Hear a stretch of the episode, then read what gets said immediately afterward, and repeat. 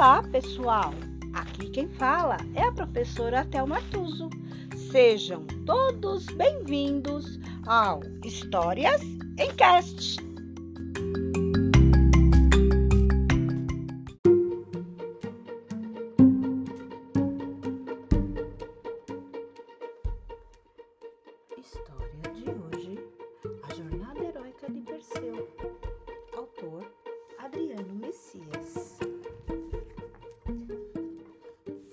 Capítulo 3 A visita às terríveis greias. Medusa tinha duas irmãs que viviam em uma misteriosa ilha, em meio ao grande oceano. Juntas, as três eram chamadas de, de górgonas. Eram dotadas de asas negras, garras encurvadas e corpos cheios de escama. Além de serpentes no lugar do cabelo, tinha uma língua comprida dependurada para fora da boca, entre dois dentes enormes. Perseu, como filho do próprio Zeus, não poderia ficar à mercê da Medusa. Seu pai divino, do alto do esplendoroso Olimpo, sabia do que se passava na terra e decidiu ir e conversar com Hermes, o veloz mensageiro. Pediu que ele desse ao jovem herói uma espada toda em diamantes, a qual fosse capaz de cortar de uma só vez a cabeça do monstro. Em seguida, pediu a Atena que ofertasse a Perseu um escudo tão brilhante que sua parte interna seria um espelho perfeito. Você não pode olhar diretamente no rosto da Medusa, querido. Preveniu a deusa guerreira, falando com o herói. Por isso, deve mirá-la sempre pelo reflexo no escudo. Desta forma, é que conseguirá cortar a cabeça monstruosa. Depois, Atena o conduziu à ilha de Samos, na qual havia algumas imagens das górgonas. Afinal, ele não poderia confundir quem seria a Medusa, pois suas irmãs eram imortais e não pereceriam a nenhum golpe de espada. A deusa lhe disse ainda que somente as ninfas do rio Estige, o qual ligava o mundo dos vivos dos mortos, poderiam continuar a ajudá-lo naquela empreitada. O local exato para encontrá-las era um segredo que apenas as três irmãs mais velhas de Górgonas, as Greias, saberiam revelar. Tratava-se de três velhas que habitavam terras escuras e úmidas, onde o sol jamais penetrava, próximo à região em que as ninfas do sol poente aos Hespérides viviam. Perseu ouviu aquilo tudo com atenção e não quis perder tempo. Mesmo sabendo que grandes perigos o aguardavam, retomou sua jornada. Ao chegar à tenebrosa morada das greias, logo as reconheceu ao longe. Eram de fato muito velhas, e velhas tinham nascido.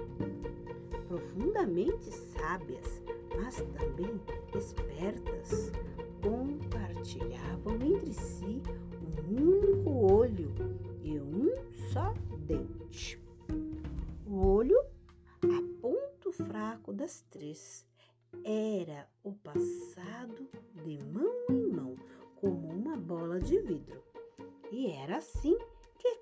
qual, na sua vez, conseguia enxergar o que se dava ao redor. No momento em que Perseu se aproximava do horrorendo trio, uma das greias estava justo passando o objeto mágico a uma das irmãs e por isso ele não foi visto. Com sua inteligência viva, estendeu a mão naquele exato instante para tomar para si o globo ocular. As velhotas repentinamente se, se apavoraram e começaram a perguntar entre si: Quem estava com óleo? Você? O tem? perguntou a da esquerda ansiosa. Não, ele deve estar com a outra, esbravejou a do meio. Claro que não, protestou a terceira. Alguma de vocês o esconde? Continuaram a se acusar mutuamente até que por fim desconfiaram de que não estavam sozinhas na grota imunda. Quem está aí? Posso sentir o cheiro de carne jovem e varonil, grasnou uma delas, soltando uma terrível gargalhada. Então o filho de Zeus se apresentou estabeleceu uma condição para devolver o cobiçado olho. Escutem-me, ó bruxas mais antigas do que o mundo. Venho aqui lhes pedir um favor muito importante, mas como as senhoras têm a fama de não ajudarem a ninguém, serei obrigado a impor-lhes uma condição. Eu lhes devolvo o precioso olho quando me contarem onde posso encontrar as belas ninfas estígias sereias ficaram possessas com a ousadia do rapaz. Furiosas, estendiam os compridos braços magricelos e seus dedos retorcidos com as unhas aduncas para tentarem agarrar o jovem herói que, com sagacidade, permanecia a uma boa distância delas. Em vão, imploraram pelo olho até que, cansadas, fingiram ser boazinhas.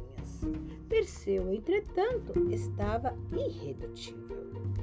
Ou me dizem o que preciso saber, ou jamais verão novamente a luz da fogueira sobre a qual serve este nauseabundo caldeirão de feitiço. As três apenas praguejavam, possuídas de ódio, ao ver que nada conseguiria daquelas três mulheres esfarrapadas, eles a ameaçou. Feiticeiras, estão demorando a me revelar o que preciso saber.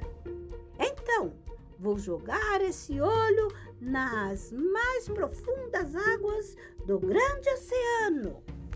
Naquele momento, uma das greias saltou um grito tão estridente que fez pedregulhos se soltarem do teto da sombria furna.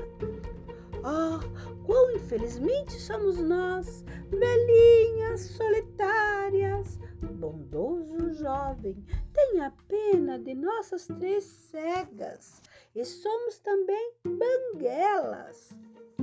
Com aquela fala, desesperada, elas se alternavam, como se cada qual já conhecesse a parte da frase que lhe cabia. Tenha um bom coração, apelou a do meio. Sabemos que você, nobre Perseu, tem compaixão das senhoras indefesas. Nós lhes ajudaremos com o que quiser, fingiu a terceira. Só não nos peça que falemos sobre as três ninfas, pois é justamente delas que é preciso conhecer o paradeiro. Porém, o tempo passa, estou vendo que terei de jogar fora este olho imprestável. Então as terríveis bruxas se reuniram em um canto da caverna, entre resmungos, guinchos, chiados e confabulavam demoradamente. Quando Perseu lhes advertiu que iria despedaçar de vez o objeto que dava visão às bruxas, esmagando-o, elas decidiram dizer: apesar de muito a contragosto, onde viviam as tais ninfas. É que, no fundo, as três sabiam que, com aquilo, poderiam prejudicar suas irmãs córgonas. Escutar o segredo, o contente Perseu devolveu-lhes o olho, jogando-o no chão, Afinal de contas, apesar de velhinhas, elas eram cheias de artimanhas e era bom não confiar. Com aquilo, ele ganhou tempo suficiente para fugir, enquanto as greias, ajoelhadas com seus molambos, apalpavam o chão lodoso para reaverem o precioso ouro. E Perseu partiu para a misteriosa morada das ninfas. Lá, uma delas lhe trouxe como dádiva um par de sandálias aladas, com os quais o herói conseguiria voar. Outra lhe presenteou com o capacete de Hades, que poderia torná-lo invisível. A terceira lhe deu uma sacola mágica que poderia envolver coisas de qualquer tamanho, grandes ou pequenas demais. E foi esta última ninfa que lhe recomendou. É neste saco que você deverá colocar a cabeça de Medusa, valoroso filho de Zeus. Saiba que, mesmo decepada, ela terá o poder de transformar em pedra quem para ela olhar. Ouvindo aquilo, Perseu as agradeceu e voou de maneira graciosa pelos céus até chegar à temida ilha de, das Górgonas. Aquele era um lugar tenebroso e em ruínas por toda parte viam-se imagens humanas petrificadas, todas elas com expressões assustadoras. Imediatamente ele colocou o capacete que lhe fora presenteado e ficou invisível. Ainda voando, conseguiu ver os três monstros adormecidos bem lá embaixo, entre colunas e bancos de mármores, a um labirinto de ciprestes. Por preocupação, ele observava tudo nos reflexos da parte de dentro do escudo mágico era chegada a hora de confrontar o monstro e passar por sua prova de